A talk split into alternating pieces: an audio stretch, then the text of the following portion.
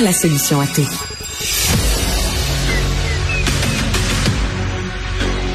Emmanuel Latraverse. J'ai pas de problème philosophique avec ça. Mario Dumont. Est-ce que je peux me permettre une autre réflexion? La rencontre. Ça passe comme une lettre à la poste. Il se retrouve à enfoncer des portes ouvertes. La rencontre, la traverse, Dumont. Bonjour Emmanuel. Bonjour. Rencontre des ministres des Finances aujourd'hui de tout le Canada. Évidemment, une rencontre qui prend un caractère particulier parce qu'on est à quelques jours la grande rencontre des, chefs des premiers ministres concernant la santé. Oui, puis on se rend compte que finalement, moi, je te fais une prédiction. S'il y a une entente qui se concrétise sur la santé dans les prochaines semaines, ils se seront épuisés l'un l'autre. C'est un peu comme le, le climat actuel, tu sais. Euh, faut comprendre que Mme Freeland n'a pas donné de chiffres et de montants précis à ses homologues euh, des finances sur combien M. Trudeau va mettre sur la table. En coulisses, les provinces auraient un ordre de grandeur, là, parce qu'Ottawa veut quand même pas euh, se ramasser dans une situation où tout le monde va claquer la porte de mauvaise humeur. Mais donc, on n'a pas eu le chiffre, on n'a pas les paramètres exacts. Donc, euh, tout le monde a cultivé le bon, le bon sentiment. Moi, ce qu'on me dit en coulisses, c'est tout le monde a cultivé le bon sentiment. Tout le monde s'est entendu qu'il faut que ça finisse. Mais là, des ministres des Finances, ça met des chiffres sur la table, ça, non? Ben, moi, je vais t'avouer, j'ai jamais vu ça, là. Je veux dire, généralement, là, toutes les autres fois où c'est arrivé, là, le ministre des Finances arrive, il donne des ordres de grandeur à ses homologues. Généralement, le chiffre ne devient pas public parce que c'est pas des enfants de deux ans, là, qui sont capables de garder ça pour eux, là. Mais au moins, ils ont un ordre de grandeur. Ils sortent, ils disent Ottawa n'en a pas donné à ou on peut négocier avec ça. Là, il semble que le chiffre, il ne soit pas là à l'heure où on se parle. Alors, pourquoi? Parce que Ottawa, M. Trudeau veut absolument garder tout, être maître de son jeu mais il veut surtout pouvoir maintenir l'argument que mardi prochain, ce n'est qu'une rencontre de travail. M. Trudeau ne veut pas être dans un contexte où il y a quelque espoir qu'il y aura une entente la semaine prochaine. Parce que c'est cette pression-là d'avoir une entente qui, selon lui, place le gouvernement fédéral dans une situation désavantageuse. Donc, le but, c'est que la semaine prochaine, ils mettent un chiffre sur la table, qu'on ait un consensus, qu'il y ait le, squelette dirigé pour ensuite négocier avec les provinces une à une. C'est puissant, tu me diras, là, mais c'est ça pareil. Puis la réalité, je vais t'avouer, c'est que je pense et je comprends que dans l'esprit de Mme Freeland, là, alors, je veux dire, ils veulent juste s'en débarrasser de la santé. Parce que le plus important économiquement pour le Canada, c'est la question de financer la transition énergétique. Puis à ce chapitre-là, tu sais, au mois d'août dernier, l'administration Biden a mis sur euh, de l'avant, a fait adopter son Inflation Reduction Act, mais qui en vérité est une énorme politique industrielle pour, avec des subventions de 400 milliards de dollars pour financer la transition énergétique, la recherche, les start-up, euh, les filières batteries, les minéraux critiques, nomme-le, 400 milliards. Alors, les États-Unis ont déstabilisé tout l'équilibre qu'il y avait dans le monde, dans ces marchés-là. Et là, tout le monde se demande qu'est-ce qu'on va faire face à ça. Puis avec l'ampleur du déficit actuel au Canada, le gouvernement fédéral n'est pas capable de matcher ce que les, Américains ont mis. Ils vont avoir besoin de l'aide des provinces. Alors, c'est pas mal ça plus préoccupant pour Mme Friedland que de finir par régler un dossier qui, de toute façon, va se régler pour des raisons politiques. OK.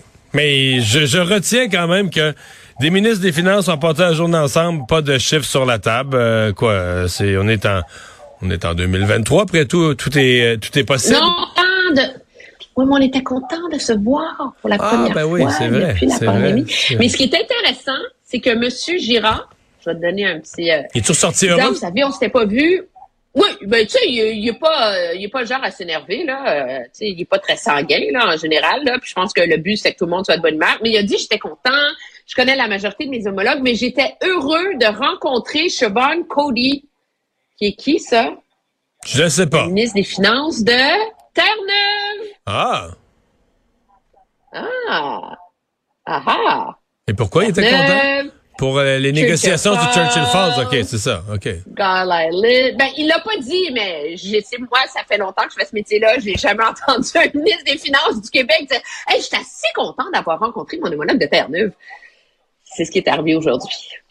Bon, euh, parlons de ce qui s'est passé à Ottawa pendant ce temps à la Chambre des communes où le gouvernement Trudeau a fait volte-face, a reculé, retirant les deux amendements, mais un des deux qui avait qui venait avec un annexe de 300 pages là, ce qui avait mis le feu aux poudres avec les chasseurs euh, à l'automne dernier, là en décembre dernier?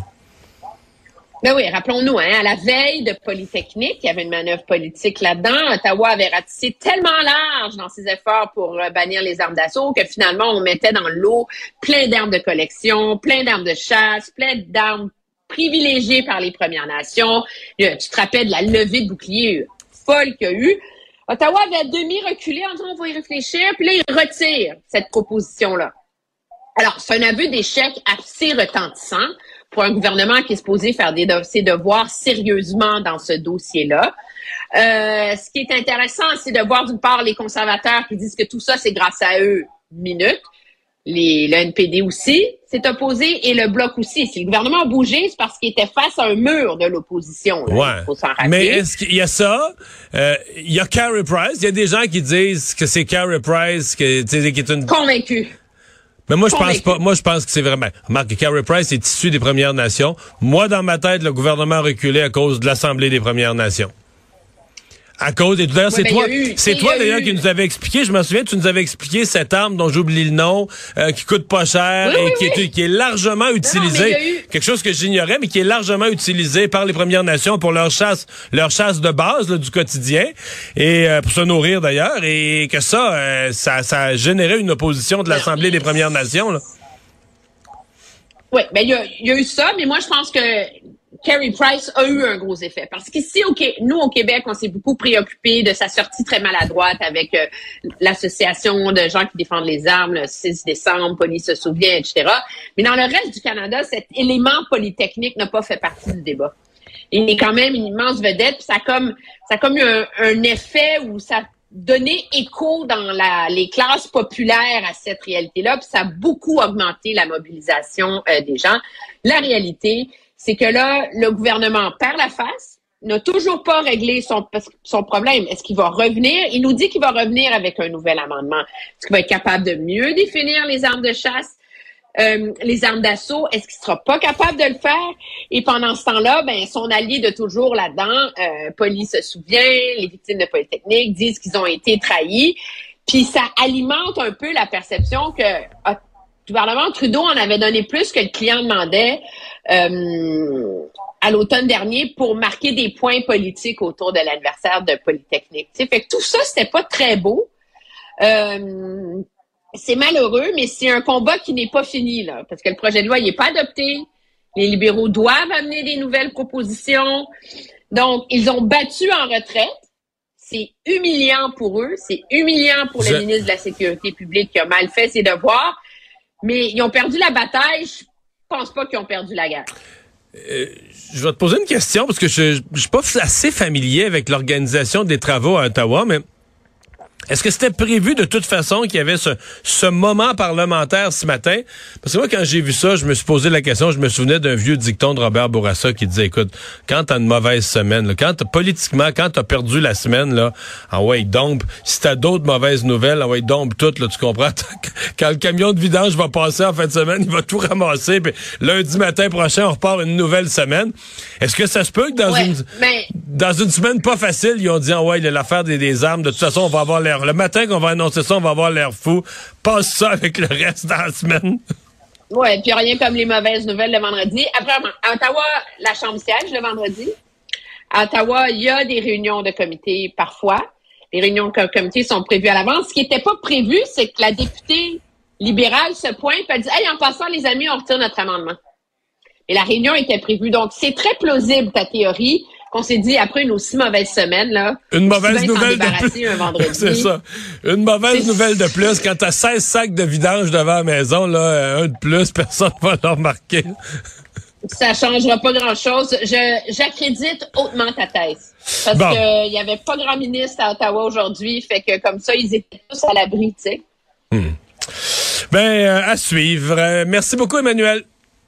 Au revoir. Très bien, au revoir. Bonne fin de semaine.